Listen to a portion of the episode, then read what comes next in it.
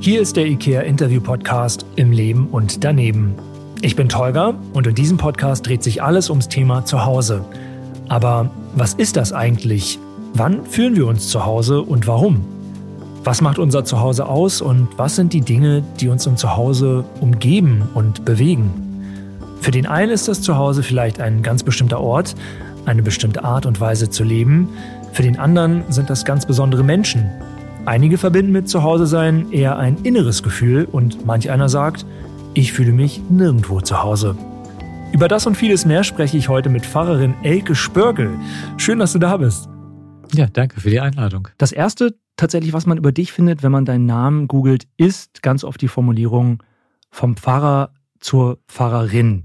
Ist das so ein Titel, den du inzwischen nicht mehr lesen und hören kannst oder ist das noch in Ordnung? Hm, das ist ja eine spannende Frage. Äh, kann ich das nicht mehr hören?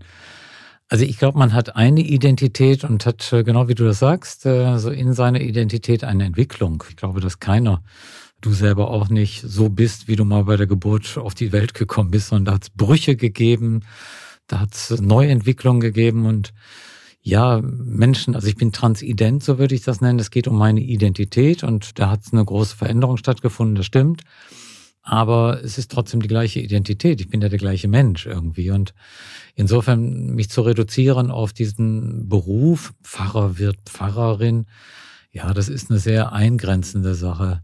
Nichtsdestotrotz stimmt es natürlich. Ich glaube, es gibt kaum einen größeren Schnitt im Leben, als wenn man komplett seine Geschlechtsidentität angleicht, verändert, weiterentwickelt und vorher als Mann in dieser Welt mit all den Rollen, die dazugehören, umhergeht ja, und dann nimmt man eine andere Rolle ein, eine andere Identität, auch ein Stück weit einen anderen Körper her.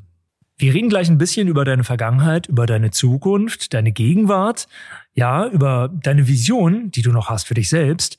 Aber als erstes, was bedeutet denn Zuhause für dich? Hm, ich habe natürlich so ein bisschen im Vorfeld überlegt, was ist das für mich? Und ich glaube, es ist ein Grundgefühl, dass ich zu Hause bin und mich geborgen fühlen kann. Und das hat mit Menschen zu tun, das hat auch was mit einer Umgebung zu tun. Dieses Grundgefühl ja bedeutet, ich kann mich so geben, wie ich bin. Ich muss jetzt nicht darauf achten, hä, was habe ich heute angezogen und äh, komme ich mit den Menschen, auf die ich treffe, zurecht.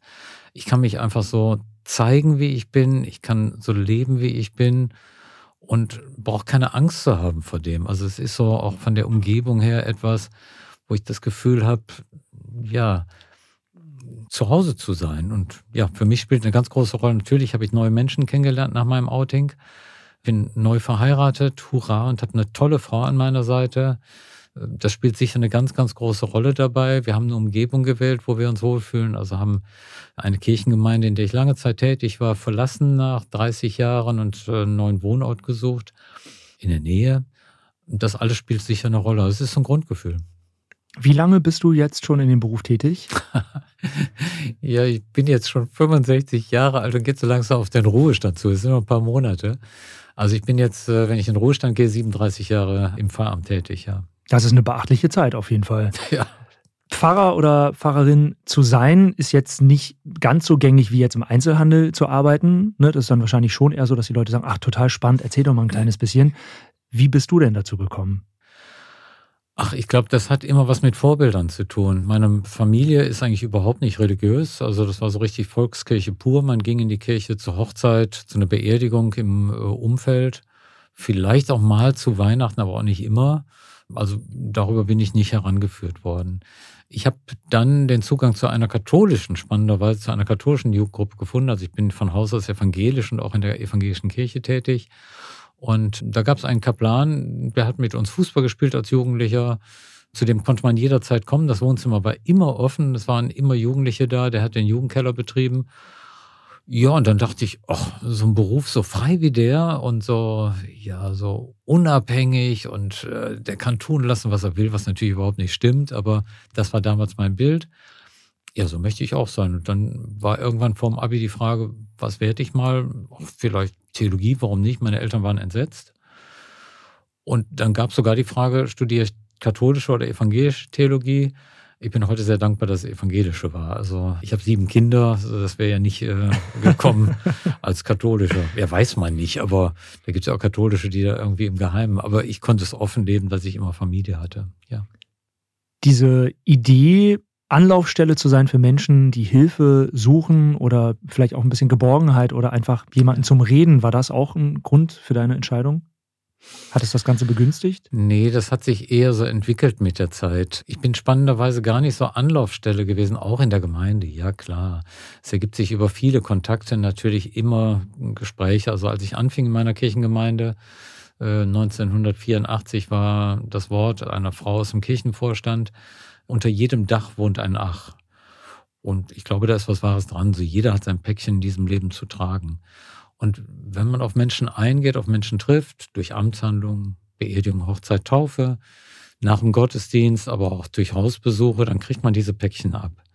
Äh, entscheidender ist aber, wie kriegt man Menschen, die total aus der Bahn geworfen sind, wieder auf, auf die Bahn gestellt. Und ich habe viele, viele Jahre eine Notfallseelsorge am Niederrhein organisiert, wo wir Menschen in Krisensituationen begleitet haben, sowohl beruflich, ich war Polizeiseelsorgerin, und für die Feuerwehr zuständig, aber äh, natürlich die Menschen, die betroffen waren als Opfer, die haben wir versucht zu begleiten. Da gab es schon heftige Sachen, also Überbringen von Todesnachrichten, Menschen zu begleiten, die einen plötzlichen Kindstod erlebt haben als Eltern, äh, mit Menschen umzugehen, die einen Angehörigen, einen Freund verloren haben durch einen Suizid.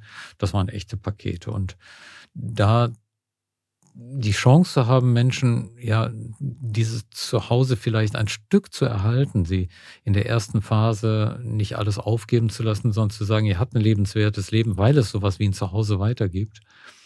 Das war, glaube ich, eine tolle Chance. Man kann sich über dich ja durchaus äh, im Internet ein bisschen schlau machen. Das hat mir natürlich sehr geholfen, um mich auf das Interview mit dir oder auf das Gespräch mit dir vorzubereiten. Und da habe ich auch erfahren, dass du schon als Kind, als kleiner Junge den Wunsch geäußert hast, ein Mädchen sein zu wollen, dass das für dich eigentlich schon feststand. Wenn man so etwas dann als Kind anspricht, kann ich mir vorstellen, ist das natürlich eine Situation, mit der man selbst überfordert ist, aber gleichzeitig natürlich auch die Familie nicht wirklich weiß, wie sie damit umgehen soll. Ja, das stimmt alles. Das erlebe ich. Wir haben eine hm, Selbsthilfegruppe und ich bin auch offizielle Ansprechperson für transidente Menschen. Das heißt, regelmäßig äh, habe ich in der Woche zwei bis drei Beratungen. Das kommt ständig vor und das gibt es. Aber ich glaube, der große Unterschied von mir zu dem, was ich heute erlebe, ist einfach, ich bin in einer unterschiedlichen Zeit aufgewachsen. Ich bin Jahrgang 1956. Das heißt, ich war Kind, kleines Kind in den 60er Jahren, Jugendlicher in den 70er Jahren. Der erste große Unterschied ist, wenn junge Leute heute sich informieren wollen, dann schlagen die das Internet auf dem Handy und finden alle Informationen, die sie brauchen und können sich auch einordnen, dass sie sowas wie transident sind. Bei mir war das alles viel schwieriger. Ich weiß, dass ich irgendwann mal Literatur suchte und da war ich schon an der Uni in Hamburg und fand dann in der Unibibliothek ein Buch, das hieß Perversionen der Sexualität. Und da gab es ein Kapitel über Transsexualität äh, sich selber als pervers einzuordnen, ist nicht so richtig toll. Es gab in einem Klatschblatt Neue Revue, da war ich 14, 15. Das war so bei meinen Eltern kursierte. Die haben so die Zeitschriften in der Nachbarschaft weitergegeben. Das war so typisch Arbeitermilieu. Äh, da kam dann eine Zeitschrift äh, ins Haus und da gab es einen Artikel drin, Arzt in Amerika wird Ärztin.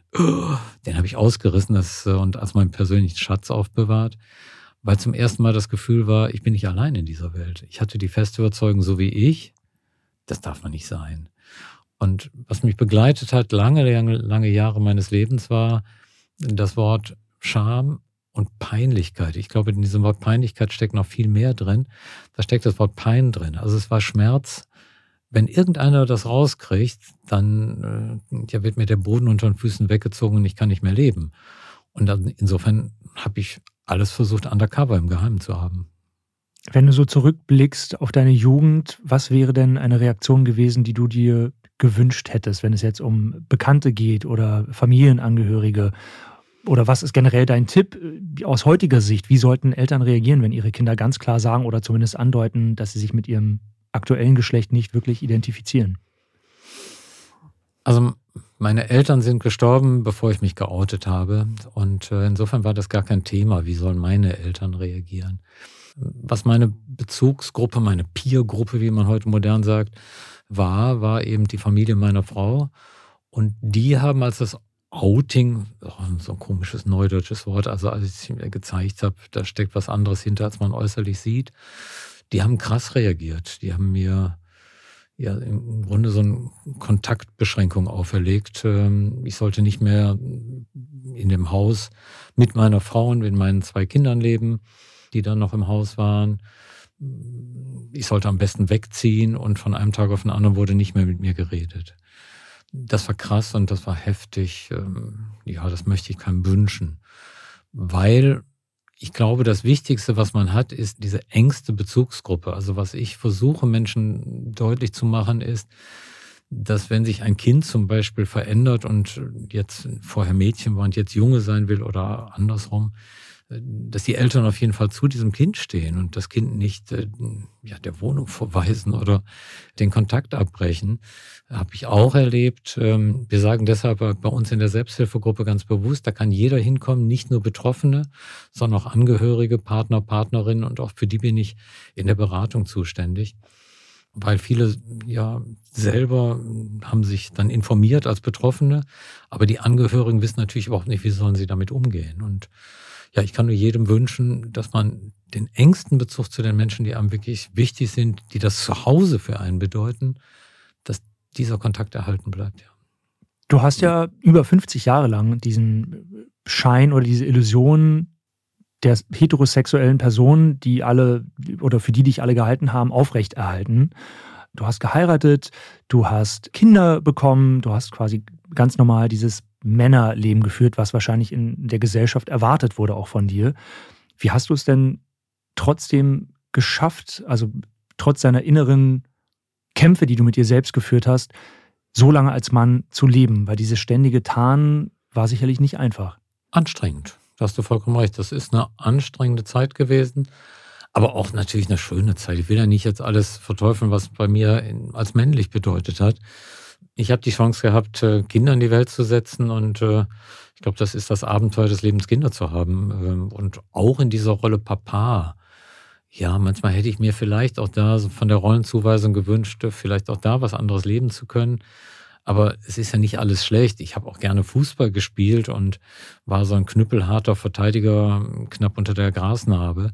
Ich habe äh, auch sicher mit meiner Männlichkeit meinen Beruf ausgefüllt und ähm, in verschiedenen Gremien einen Vorsitz äh, inne gehabt, wie das so typisch Männer machen. Also ich habe schon nach außen hin auch in ein vielfältiger Weise, glaube ich, oft das Männerbild bedient. Dass darunter geheime Wünsche sind, Sehnsüchte sind, das ist ja eine ganz andere Frage. Und wenn die ständig versehen sind mit einem Deckel drauf, ja, das ist anstrengend zwischendurch. Ne? Also auch immer wieder zu überlegen, kriegt einer was mit? Und wenn jemand eine Andeutung macht, liegt das ja daran, dass jetzt jemand meine Transidentität erkannt hat? Bin ich jetzt äh, ja geliefert sozusagen? Ich hatte mal äh, eine Selbsthilfegruppe in Düsseldorf besucht, hatte mich dann äh, umgezogen auch ein bisschen sehr provozierend umgezogen. Da gab es eine Polizeikontrolle, als man aus, dem, aus Düsseldorf rausfuhr, weil irgendein Täter gesucht wurde. Ja, und ich bin dann so peu à peu näher gerutscht an diese Polizeikontrolle und ich dachte, mir wird auch da der Boden unter den Füßen weggezogen, wenn ich jetzt enttarnt werde. Das hat sich dann ganz anders aufgelöst, dass ich die Fensterscheibe runtergekurbelt habe, meinen Pass rausgehalten habe. Und die Kollegin sagte dann nur, ach, Herr Spörkel, wir kennen uns von der Fachhochschule, dann wünsche ich noch eine gute Fahrt. Und sie hatte nicht gesehen, was ich anhab, wie ich gekleidet war. Ich hatte einen Mantel drüber. Ja, Himmel, Herrgott, also äh, da drohte die Welt unterzugehen, eine ganz lange Zeit. Ich glaube, im Nachhinein bin ich dankbar, dass ich dann irgendwann, als ich schon Mitte 50 war, endlich dieses Outing hatte. Ich weiß noch, es gab eine Gerüchtewelle über meine Person. Und als diese Gerüchtewelle zum ersten Mal nicht an mich herangedrungen war, habe ich mit meiner Endokrinologin telefoniert, also eine Fachärztin für Hormone. Und die sagte als ersten Kommentar, ach, seien Sie doch froh, Frau Spörkel, jetzt ist es endlich raus und Sie müssen nicht noch weiter rumeiern. Und ich glaube, da ist was Wahres dran, ja. Was waren denn die ersten kleinen Schritte, die du gemacht hast Richtung Selbstverwirklichung? Es gab ja sicherlich diesen Moment, wo du gesagt hast, okay, ich habe jetzt äh, lang genug diesen Tarnschutz mit mir rumgeschleppt. Jetzt mache ich mal ein, zwei Dinge, um mich vielleicht Richtung Elke, die ich sein will, zu entwickeln. Ach, das fing eigentlich in der Jugend schon an. Also ich glaube, das ist so ein ganz schleichender Prozess gewesen. Also sehr bewusst ist es, dass es ab 30 spätestens war, dass Veränderungen natürlich ständig stattgefunden haben. Irgendwann war ich beim Epilieren eines Bartes, dann ist kein Bart mehr gewesen, was höllisch weh tut. Also äh, das wünsche ich keinem. Also ich habe mal gesagt, das ist wahrscheinlich wie Geburtsschmerz. Also wenn man so mit einem Laserapparat an der Oberlippe ist, gruselig. Oh, aber, ja. Hat sich äh, aber gelohnt. Danke. Ja, und es gibt dann die Frage, nehme ich Hormone, aber äh, es fängt ja alleine schon damit an, wie sieht die Kleidung aus? Wir haben inzwischen eine Mode, die ja eher androgyn ist und wo es nicht direkt auffällt. Aber ja, ich habe undercover eigentlich nur in meinem stillen Kämmerlein ja ein Kleid angezogen oder einen Rock angezogen. Das habe ich nie in der Öffentlichkeit gemacht. Aus der Erwartung heraus äh, Hilfe, äh, ja, spucken mich die Leute an, pöbeln mich die an oder sowas. Also ich hatte damals das Gefühl, jeder erkennt mich auf der Straße. Seitdem ich das jetzt lebe, seit dem Jahr 2011 etwa, also seit zehn Jahren jetzt, ich habe ja zehnjähriges, hurra, hm, habe ich nicht das Gefühl, dass sich irgendjemand umdreht auf der Straße, dass ich äh, glatt durchkomme. Aber das war ein langer Prozess, ein langer Prozess. Das sind ja vergleichsweise erstmal dezente Schritte zu Hause, sich anziehen, vielleicht schminken, der Bart ist dann erstmal weg, vielleicht werden die Augenbrauen gezupft. Mhm. Das sind natürlich so Sachen, die du für dich gemacht hast, die aber sehr, sehr wichtig waren. Wann ist denn diese Veränderung deinen Menschen in deinem Umfeld aufgefallen? Ja, das hatte mit diesem Jahr 2011 zu tun, dass es äh, ein Jahr vorher eine Gerüchtewelle um meine Person gab und da, weil ich bekannt wie ein bunter Hund am Niederrhein war, durch Polizeiseelsorge, Krankenhausseelsorge, Notfallseelsorge. Ja, hat sich dieses Gerücht, was es um meine Person gab, in Windeseile rumgesprochen. Hm, ich bin innerhalb von kürzester Zeit in verschiedenen Orten angesprochen worden, entlang des Niederrheins, in Wesel, in Kleve, in Kamp Lindfort, in Mörs. Und wenn mich Leute dann schon angesprochen haben auf dieses Thema, möchte ich nicht wissen, wie die Verbreitung war. Das war eigentlich keine Gerüchtewelle, sondern eine Tsunami-Gerüchtewelle, die mich dann auch zuerst erschlagen hat. Also das Gerücht hieß, Pfarrer Spörkel ist in Frauenkleidern gesehen worden und er unterzieht sich einer geschlechtsangleichenden Operation. Ich habe dann in der ersten Phase nochmal dagegen gehalten und das eine oder andere versucht zurechtzurücken. Aber die Welle war so gewaltig, dass es im Grunde dann auch ganz schnell auch an meinen privatesten Kreis gekommen ist. Und dann ist das nichts mehr mit, ich, ich stelle das mal richtig oder so oder versuche das äh, darüber zu reden, sondern das war eigentlich das Erschreckende in dieser Phase, dass man so das ganze Lebensgebilde, was man hat, beruflich, privat, in der Familie, aber auch im Freundeskreis nochmal neu aufstellen muss. Es haben sich reihenweise Leute distanziert und mit mir nicht mehr umgegangen. Und dann verliert man seine Heimat, sein Zuhause, ja.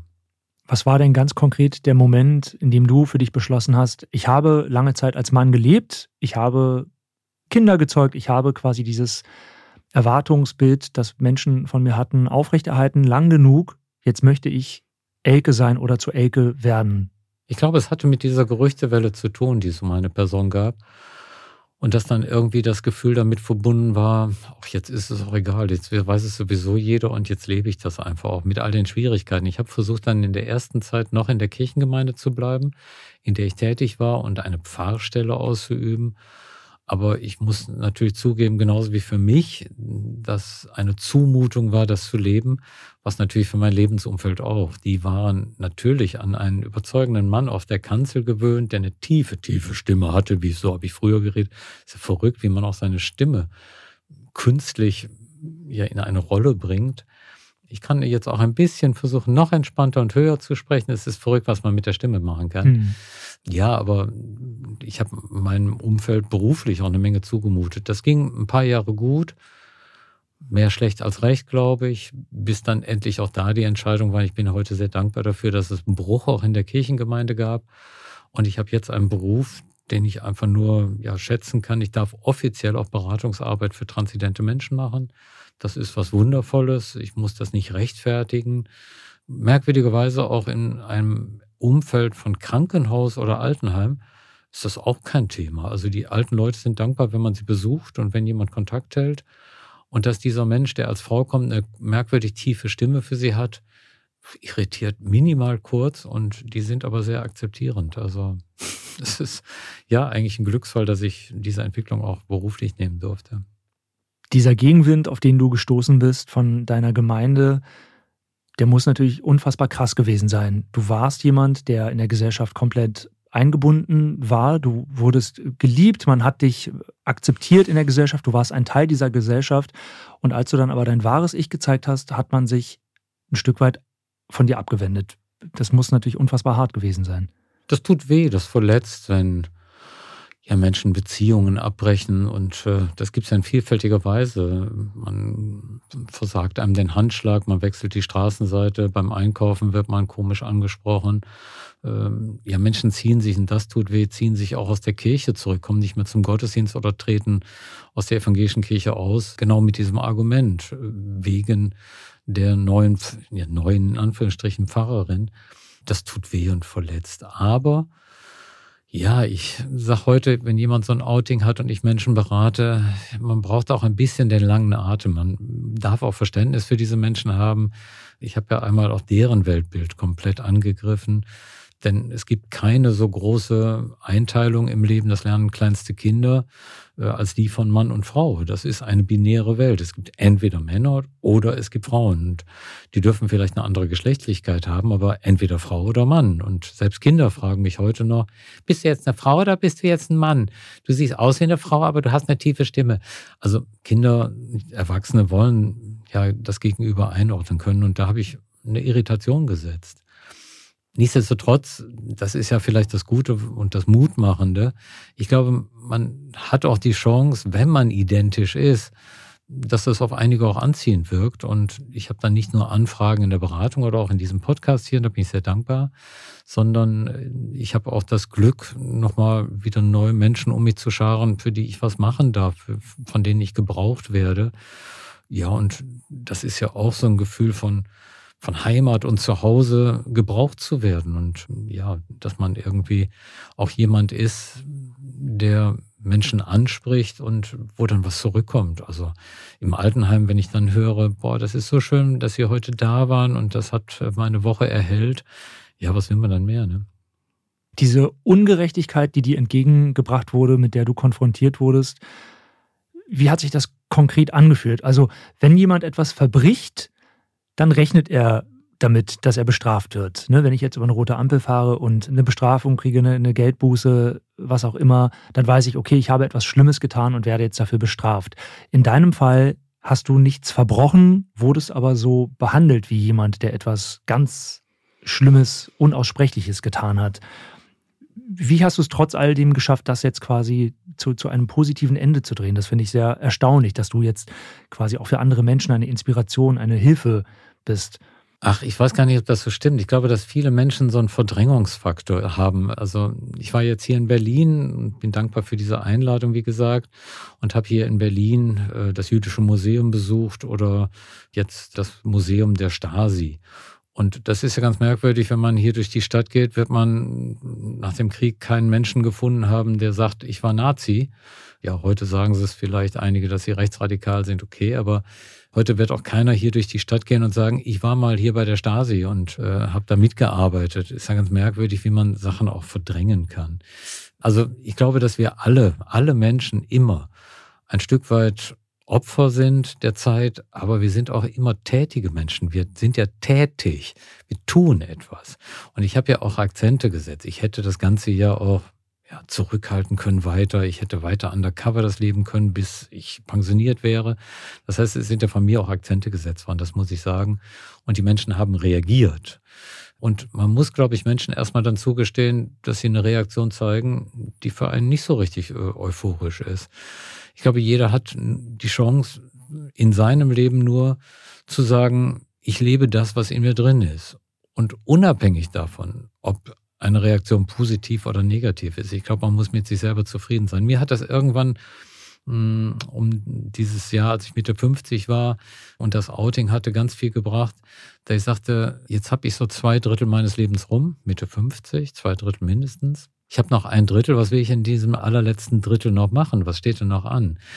Und will ich irgendwann mal aus dieser Welt gehen mit dem Gefühl, das, was in mir ist, habe ich nicht richtig gelebt. Und dann war klar, das geht nicht.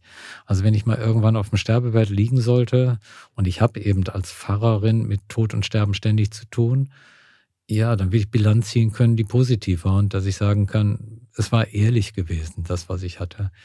Ich habe in meinem Leben als Fahrerin, auch das ist ein Riesengeschenk, ich habe es mal letztens äh, überschlagen, weil ich einen Vortrag machen musste, über tausend Beerdigungen gehalten. Das heißt, tausendmal ein Beerdigungsgespräch, tausendmal eine Predigt vorbereiten für eine Beerdigung, tausendmal Nachbetreuung. Das ist schon ein Paket und wenn vielleicht war mein Glücksfall dann selber hinzugucken, was steht denn für mich an und das hatte ganz viel mit dem Outing zu tun.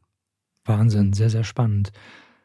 Sich zu Hause fühlen ist natürlich ein Grundbedürfnis, das wir Menschen haben. Wir wollen uns wohl und geborgen fühlen. Wir wollen das Gefühl haben, dass wir in Sicherheit leben können. Und das, finde ich, ist ja so ein bisschen das Paradoxe, wenn es um deine Person geht. Weil du fühlst dich durch deine Entscheidungen, die du getroffen hast, in deinem Körper immer mehr zu Hause. Gleichzeitig wird aber dein physisches Zuhause, das du in deiner Gemeinde hattest, weniger ein Ort, an dem du dich wohlgefühlt hast. Wie, wie bist du damit umgegangen? quasi Selbstverwirklichung und gleichzeitig aber dieser Verfall von Heimatgefühl vielleicht ein Stück weit. Ich glaube, man kann ganz viel tun, machen im Leben, wenn man nicht zu sehr bedroht wird. Also ich habe großen Respekt vor den Politikern zum Beispiel heute, die tätig sind als Bürgermeister auf Ortsebene und bedroht werden in einigen Kommunen von Ostdeutschland, weil sie politisch tätig sind. Und das ist eine Katastrophe. Ich wüsste nicht, wie ich dann reagiert habe. Verglichen damit war die Bedrohlichkeit, die ich erlebt habe, gering. Ich habe auch im Dorf erlebt, ja, in der Tat, dass jemand aus dem Dorf kam und sagte, so Leute wie Sie gehören nicht hierher. Ja, gab es.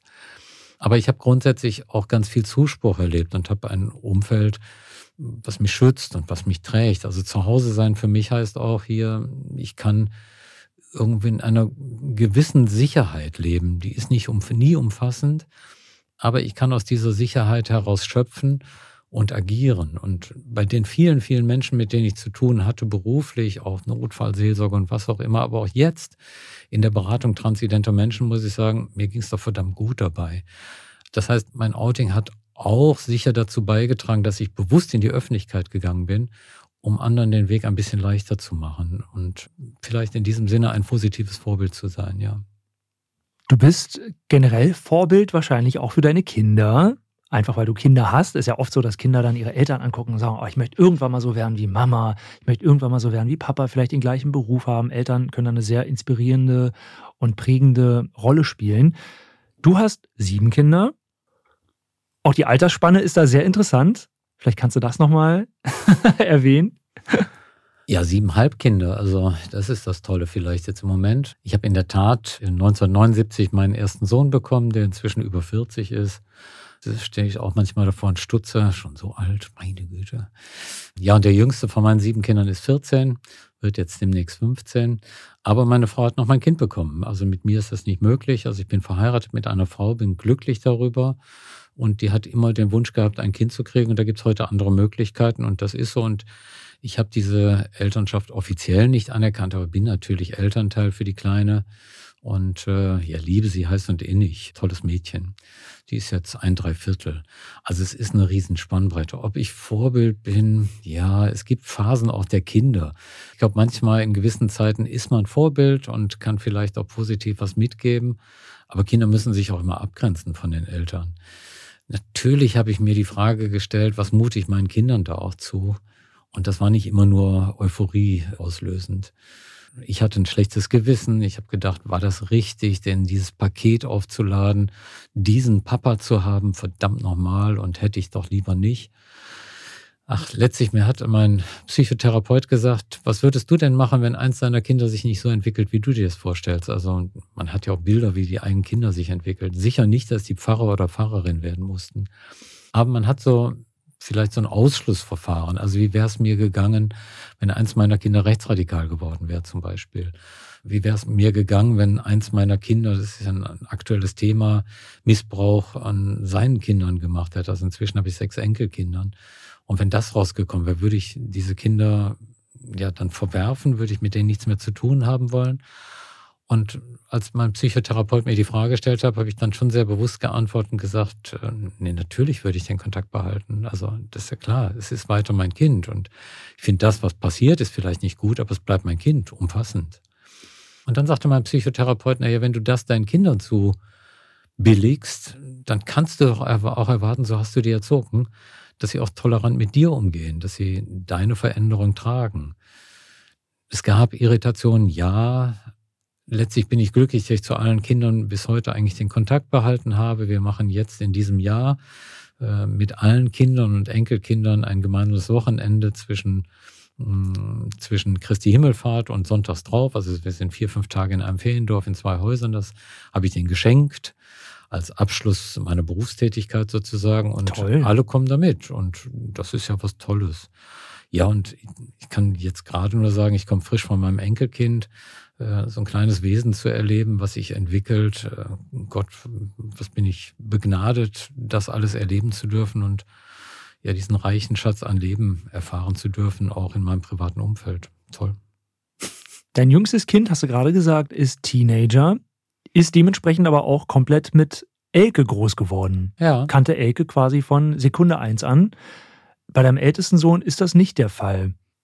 Gibt es da gewisse Unterschiede, die du bemerkt hast? Also haben sich deine Kinder darüber schon mal unterhalten in deiner Anwesenheit, wie das denn damals war, als du noch nicht Elke warst zum Beispiel? Ja, ich glaube auch in, für meine großen Kinder war der Schnitt schwieriger. Als dieses Outing dann war, einer war dann noch zu Hause, machte Abi, das war schon ein schweres Paket auch für den. Jetzt bei meinem Jüngsten, der ist jetzt gerade in Klasse 9 ja, ich bin auch stolz, die sind alle ihren Weg gegangen. Die haben alle einen tollen Beruf. Da gibt es einen Juristen, da gibt es einen Schauspieler, da gibt es einen, der mit künstlicher Intelligenz was macht, eine Ergotherapeutin, einen Betriebswirt. Also ja, da habe ich die Hausaufgaben erfüllt. Also wenn irgendeiner mich doof anquatscht und sagt, wie konntest du deinen Kindern das zumuten? Die sind alle ihren Weg gegangen, stehen im Leben und sind soziale Menschen geworden. Also was will ich da mehr? Mein 14-Jähriger, mit dem war ich jetzt letztes Jahr in, in Rom gewesen. Ich habe allen Kindern nach der Konfirmation, die mir ganz wichtig ist, eine Reise geschenkt in ein Land äh, Europas ihrer Wahl und so eine gute Woche, zehn Tage. Und mit meinem Sohn war ich jetzt in Rom gewesen und der kennt mich natürlich, ja. Der hat keine Schwierigkeiten, wenn ich mich morgens ankleide und äh, ja, das gehört alles mit dazu. Spannenderweise bin ich auch für den weiterhin Papa das hat nie einen Bruch gegeben. Der schämt sich nicht, wenn er mit mir essen geht. Das ist für den ganz normal. Ist das ein Begriff, mit dem du gut leben kannst? Scham? Nee, Papa. Papa, ja klar. Das war ich und das bin ich. Ich bin keine Mama. Spannend ist da, dass meine Enkelkinder irgendwann ein Enkelkind kam auf die Erfindung, Oma passt nicht, Opa passt nicht, was bin ich? Ompa. Also ein Enkelkind hat angefangen, Ompa zu sagen, und jetzt bin ich für alle Ompa. Und das finde ich total reizend, dass Kinder da kreativ sind. Und meine Frau nennt mich Ische, weil wir in Israel direkt nach unserem Kennenlernen waren. Und äh, Ische heißt auf Hebräisch nichts anderes als Frau. Und deswegen nennt sie mich Ishi. Und unsere Kleine, die bei mir jetzt im, mit mir lebt und aufwächst, die ist jetzt knapp zwei, die hat wie selbstverständlich auch nicht Mama oder Papa gesagt, sondern Ishi. Ichi, komm mal her. Ja, das ist reizend. Das sind sehr schöne, äh, positive Erinnerungen, die du äh, hast an deine Familie, auch was deine Transidentität angeht. Gab es ja noch anderweitig Erfolgsgeschichten, an die du dich erinnerst? Vielleicht, dass jemand kritisch war, vielleicht sogar ignorant dir gegenüber und jetzt seid ihr aber seit Jahren befreundet oder ne, konntest du auf eine Art vielleicht irgendjemanden bekehren? Ja, mir fällt als erstes mein Dienstvorgesetzter ein. Der hatte mit mir, glaube ich, große Schwierigkeiten und es gab dann diese Streitigkeiten in der Gemeinde, ob ich weiter dort als Pfarrerin tätig bleiben kann nach meinem Outing. Und er hat klar erstmal Stellung bezogen. Aber das hat sich geändert. Ich bin sehr dankbar. Er hat mir das Angebot gemacht, die Beratung transidenter Menschen offiziell als Auftrag meiner Kirche zu machen. Und er hat mich jetzt gebeten, wenn ich in Ruhestand gehe, ob ich diesen Auftrag auch offiziell weiterführen kann, also offiziell für die Kirche in dem Bereich weiter wirksam zu sein und Seelsorge zu machen. Da ist schon ein Wandel eingetreten, den ich nicht als selbstverständlich empfinde. Ich glaube, ich hatte jedes Mal Angst, wenn sich jemand aus meiner früheren Vergangenheit bei mir gemeldet hat, zu dem ich länger keinen Kontakt hatte. Was ist, wenn der mich sieht? Was ist, wenn der von meiner Geschichte erfährt? Und siehe da, diese Ängste waren eigentlich in vielerlei Hinsicht unbegründet. Es gibt einige, die haben den Kontakt abgebrochen und wollen den auch nicht, aber es haben sich Leute gemeldet aus meinem früheren Leben. Jetzt zum Beispiel ganz frisch ein Kommilitone, mit dem ich angefangen habe zu studieren. Und der hat überhaupt keine Schwierigkeiten mit meiner Veränderung. Und wir treffen uns jetzt regelmäßig so zwei, dreimal im Jahr. Und das steht demnächst wieder an. Und ja, für den bin ich jetzt Elke. Früher war ich anders. Ja, da war ich der männliche Kollege. Das geht. Ähm, also das sind eigentlich so ganz schöne kleine Geschichten, die natürlich Mut machen. Also ich fühle mich im Leben gut aufgehoben. Ich glaube, das ist vielleicht noch so zu ergänzen. Ich glaube, Heimat finden, Neuheimat finden kann man, wenn man sich seiner Wurzeln bewusst ist. Ist, glaube ich, jeder lebt auch aus Wurzeln heraus. Und die sind ja nicht weg.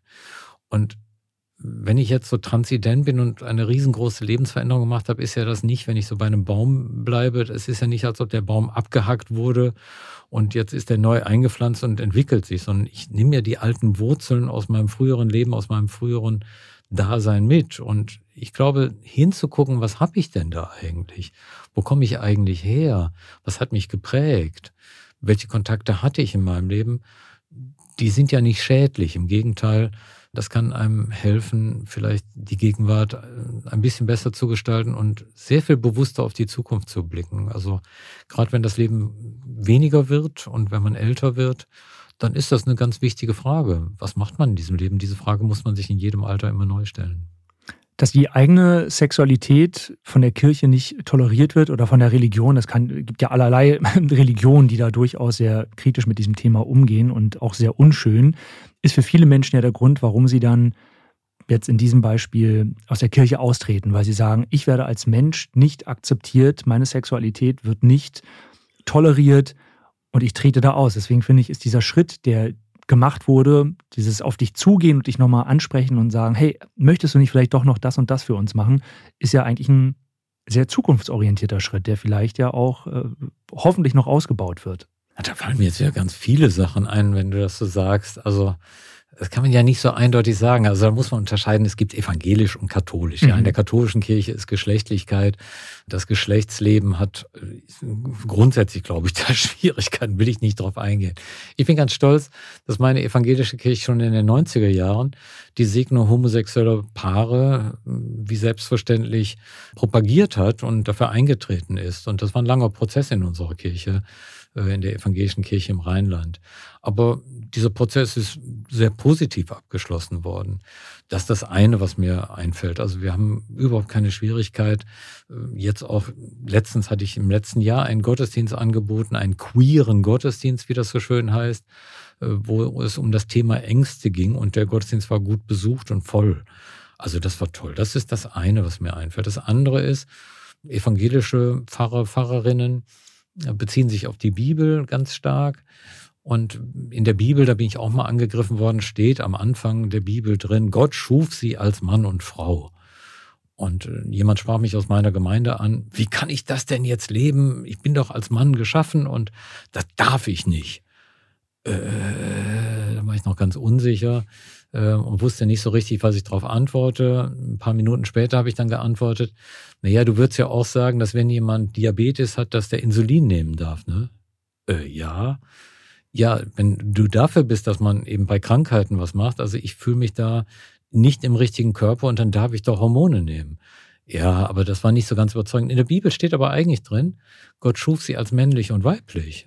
Als männlich und weiblich und das haben wir doch alle in uns. Also jeder von uns hat seine weiblichen Anteile. Ich weiß auch nicht, ob ich heute die perfekte Frau bin und sicher keine Klischeefrau. Allein schon hormonell haben wir beides in uns. Ja, und 60, 70 Prozent lebe ich jetzt als Frau, aber ich habe meine alte Männeridentität natürlich, die ich noch mitschleppe. Das kenne ich, weiß ich ja. Und ja, verdammt nochmal, ich kann auch manchmal laut werden und habe dann keine piepsige Stimme, sondern donner dann. Das geht ja immer noch, also ist ja nicht weg.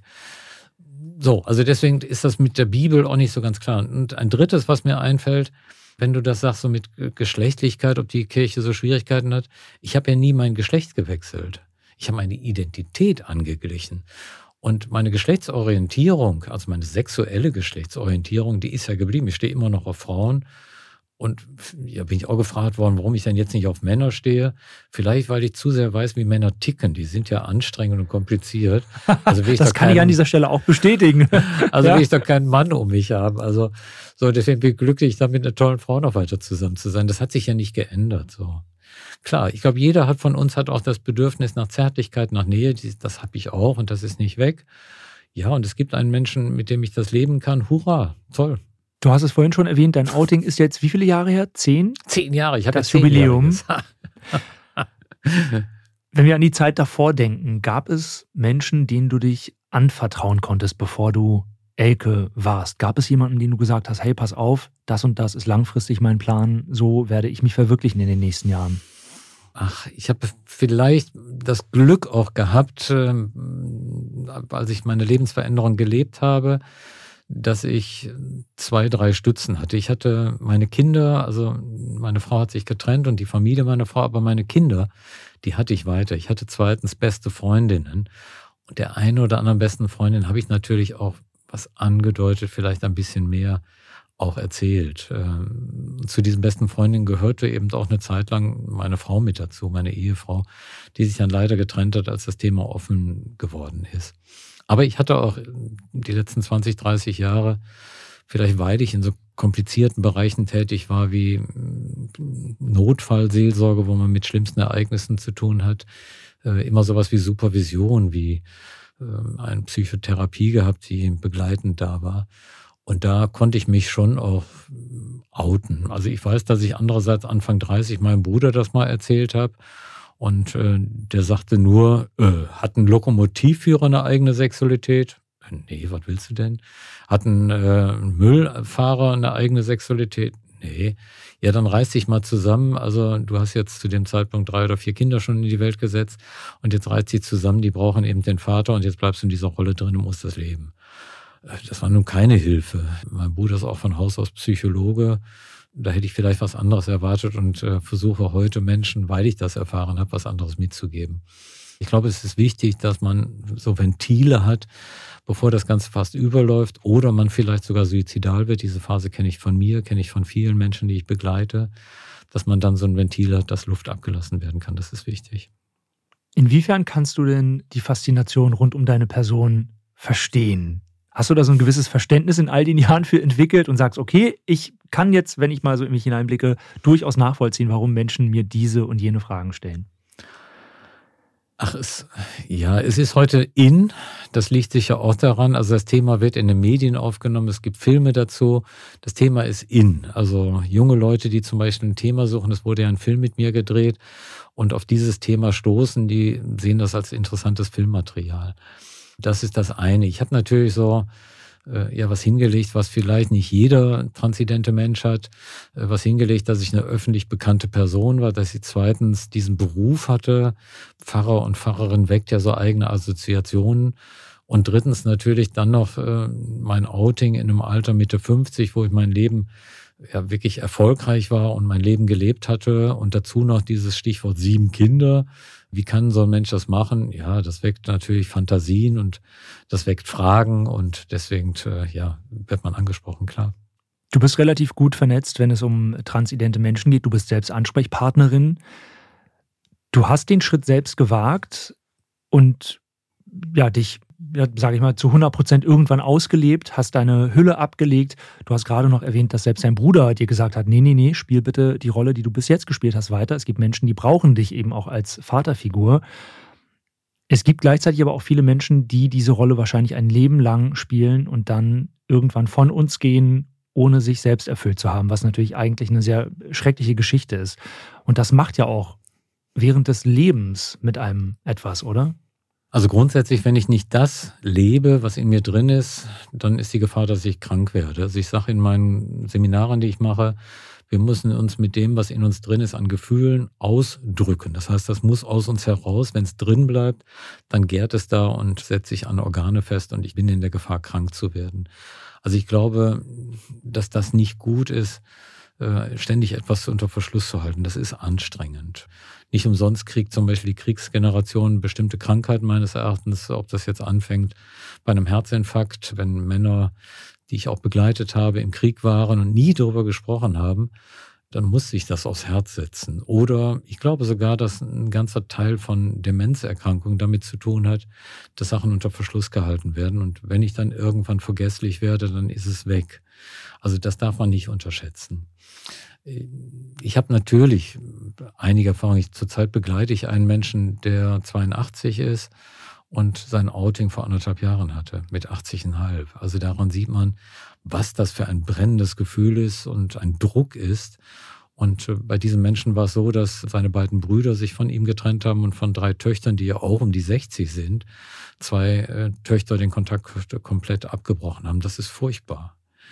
Ähm, ja, und dass dann so ein Mensch zumindest andere Ansprechpartner sucht, kann ich nur sagen, herzlichen Glückwunsch, das hat er gut gemacht. Also ich glaube, auf so einem ständigen Pulverfass zu sitzen und irgendwann kann die Explosion sein, das ist eine anstrengende Sache. Ich habe selber eine suizidale Phase gehabt, das sage ich immer sehr deutlich, als äh, diese Gerüchtewelle über mich herabkam und ich nicht wusste, was aus meinem Leben wird, steht meine Frau zu mir, bleibt mir die Kirchengemeinde als Beruf erhalten, bleiben meine Kinder bei der Stange, war ich in zwei Situationen wirklich sehr suizidal. Ich habe das Thema mal in unserer Selbsthilfegruppe, zu der jeden Monat, einmal im Monat treffen wir uns, 20 bis 30 Personen hinkommen, das Thema angesprochen. Jeder, jeder aus der Runde konnte was dazu beitragen und sagen, ja, das kenne ich auch, das habe ich erlebt. Daran zeigt sich einfach, wie wichtig das ist, bestimmte Sachen zu leben. Und wenn man sie unter Verschluss hält, ja, dann ist vielleicht manchmal nur die Endlösung ein Suizid. Und das ist das Furchtbarste, was ich mir denken kann.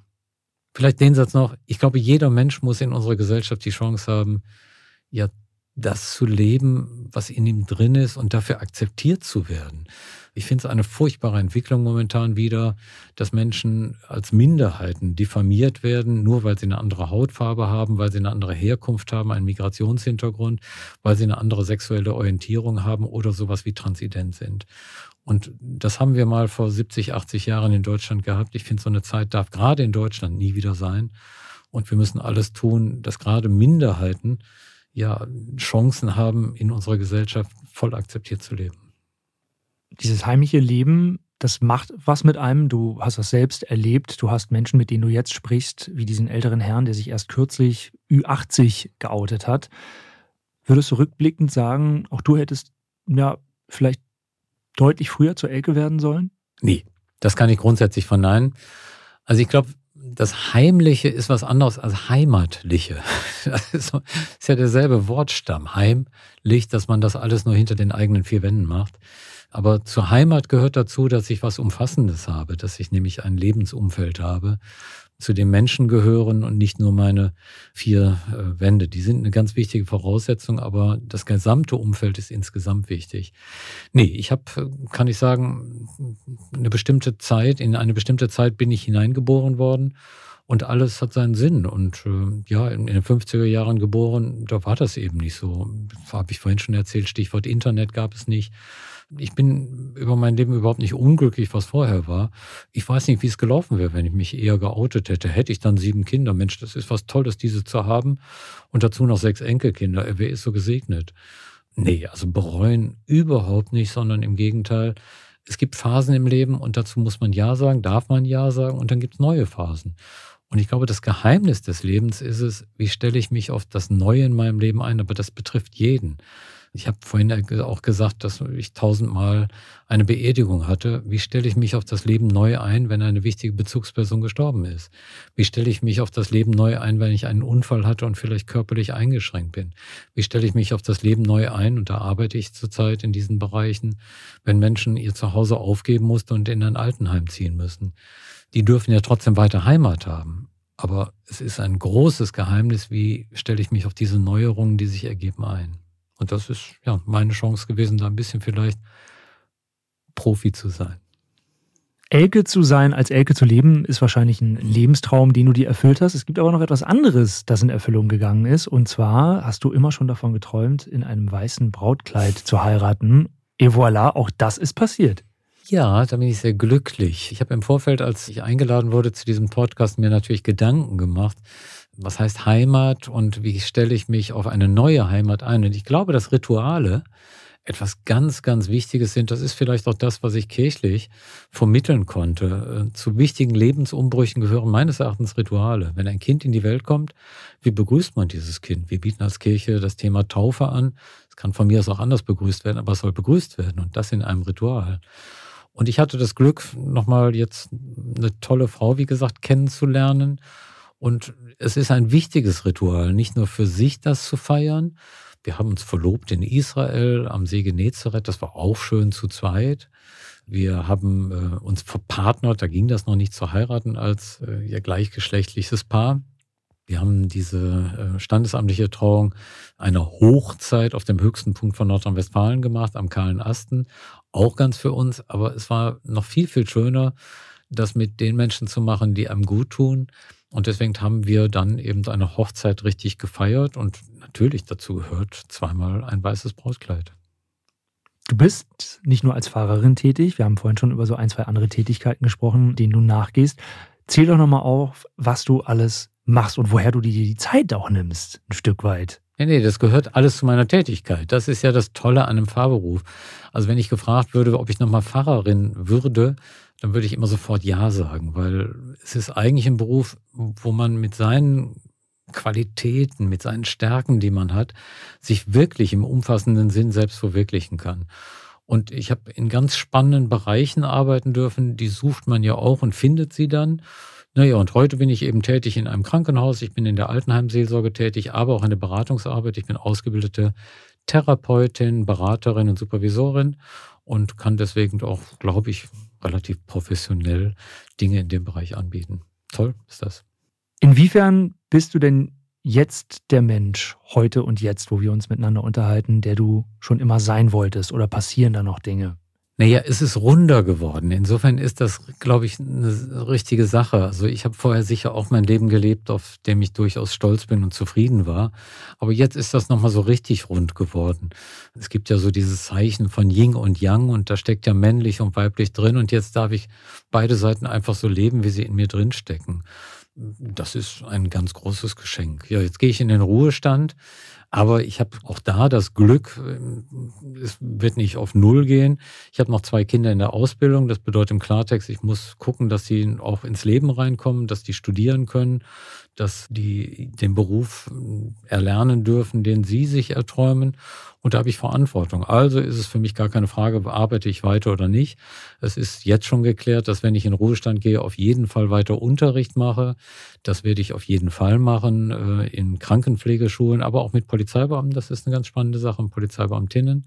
Wir machen da ein Training sozialer Kompetenz in Nordrhein-Westfalen mit denen und da bin ich eine der Dozentinnen. Ich werde aber auch weiterhin anbieten, dass ich ja vielleicht im queeren Menschsein Amtshandlungen anbiete, eine Trauung für ein queeres Paar. An ungewöhnlichen Orten kann ich mir spannend vorstellen, wenn ich das anbieten kann. Und ich werde natürlich auch Beratungsarbeit anbieten. Ja, also insofern bin ich, glaube ich, sehr vielfältig aufgestellt und werde weiterarbeiten. Hurra! Ein bisschen Lebenstraum ist noch, ja, mir haben das ein paar Mal Leute gesagt, Mensch, schreib doch ein Buch über die Sache. Und wenn ich jetzt auf den Ruhestand zugehe, fasziniert mich dieser Gedanke eigentlich nochmal, ja, vielleicht meinen Wurzeln nochmal ein bisschen deutlicher hinterher zu spüren. Wie war das eigentlich für die Nachkriegskinder in den 50er Jahren? Was schleppen die ja für Dinge mit sich herum und das an meiner eigenen Geschichte festzumachen? Das finde ich nochmal eine ganz spannende Sache und das ist ein Projekt, wo ich gerne noch an möchte. Definitiv, weil das vielleicht auch ein bisschen wegweisend sein kann für andere Menschen und denen dann dabei hilft. Das ist ja auch ein bisschen die Intention von diesem Podcast, einen schöneres Zuhause zu finden, ein besseres Zuhause mit sich selbst so im Reinen zu sein, dass man sagen kann, das ist mein Zuhause und so fühle ich mich wohl. Das ist ein ganz, ganz wichtiges Gefühl. Abschließend, was willst du? Ja, du hast was Tolles gesagt äh, jetzt gerade. Da fühle ich mich wohl. Ich glaube, dieses Wort wohl fühlen. Äh, das kommt ja heute in der Gesellschaft ganz wenig vor. Also man sagt, wenn man was äh, anstößt zum Trinken, sagt man zum Wohle. Ich glaube, Menschen vergessen dabei, dass dieses Wohlsein was Umfassendes ist. Das betrifft nämlich, da kann ich als Fahrerin reden, das betrifft nämlich Leib und Seele. Und ich glaube, dieses Zuhause fühlen hat ganz viel damit zu tun, dass mein Körper irgendwie in den vier Wänden sich wohlfühlen kann, aber natürlich auch meine Seele gut aufgehoben ist. Und das ist das Umfassende, das Tolle. So, jetzt habe ich dich unterbrochen. Oh, das ist total schön. Das war, das war eigentlich ein ganz, ganz tolles Schlusswort. Abschließend wirklich äh, als letztes noch die Frage, beziehungsweise was du dir grundsätzlich vorstellst oder erhoffst von deinen Mitmenschen, vielleicht auch ein Stück weit von der Regierung, wenn es um das Thema Transidentität geht. Ist das etwas, das vielleicht schon in der Schule zu einem Thema gemacht werden sollte? Weil ich kann dir an dieser Stelle versichern, ich habe das nicht in der Schule äh, thematisiert bekommen. Es war nicht auf dem Lehrplan. In absolut, keiner Weise. Absolut richtig. Ich glaube, unsere Gesellschaft darf und muss sich noch weiterentwickeln. Ich hatte die eine oder andere eine Einladung auch in Schulen gehabt. Ich biete auch immer an, wenn Jugendliche betroffen sind, dass ich in die Schulklassen komme und von meiner Geschichte erzähle und vielleicht den Betroffenen dadurch es ein bisschen leichter mache. Also Schulenunterricht ist das eine Thema. Es gibt natürlich auch eine klare politische Forderung, die ich auf dem Herzen habe. Also ich habe noch unseligerweise für meine Vornamens- und äh, Personenstandänderung, dass ich jetzt Frau Elke Spörkel sein darf, ein Verfahren mitmachen dürfen. Das Verfahren beinhaltet, dass ich zu zwei Gutachtern musste, die intimste Fragen gestellt haben, die ich unverschämt fand. Was sind meine sexuellen Vorlieben? Stand ich schon immer auf Frauen oder sowas? Das finde ich unverschämt, dass sowas gefragt wird und in ein Gutachten eines Gerichtsverfahrens eingebracht wird. Und dann gibt es am Ende der zwei Gutachten dann einen Richter, der darüber entscheidet, ob mein Antrag angemessen ist oder nicht. Und das finde ich eine Katastrophe. Also man braucht heute in Deutschland nur zwei Gutachter, wenn man eine Einweisung in die Psychiatrie hat. Dafür braucht man zwei Gutachter. Ansonsten in keinem anderen Lebensumfeld braucht man sowas wie zwei Gutachter. Und dass das immer noch aufrechterhalten wird, finde ich katastrophal. Also ich glaube, dass die neue Regierung, die jetzt da dran ist, daran gehen will. Da bin ich zumindest sehr hoffnungsvoll, weil auch zwei transidente Menschen jetzt im Bundestag zum Beispiel sitzen. Und äh, ich glaube, dass da etwas in Gang kommt. Und vielleicht bin ich ein ganz, ganz kleines Mosaiksteinchen, was dabei hilft, dass sowas nicht weiter geschehen darf. Also insofern muss es politische Veränderungen geben. Und ich glaube, wir brauchen auch da eine Regierung, die Minderheiten schützt und äh, für die Rechte der Minderheiten eintritt. Das können wir so an dieser Stelle äh, nur ganz riesengroß mit einem dicken, fetten Marker unterstreichen und noch ein paar Ausrufezeichen hinten ransetzen, gedanklich. Lieber Elke, vielen lieben Dank für das tolle Gespräch und äh, mach weiterhin das, was du machst. Du bist nicht mehr allzu lange Pfarrerin, das hast du schon gesagt. Trotzdem weiterhin Ansprechpartnerin für transidente Menschen. Vielen Dank und bis zum nächsten Mal. Danke für die Einladung. Es hat viel Freude gemacht. Danke. Und das nächste Mal spricht Linda mit Doc Felix. Felix ist Arzt und die beiden reden über Mental Health in Krisenzeiten, warum Felix so ein richtiger Sturmhocker ist und Superhelden ihm richtig gute Laune machen.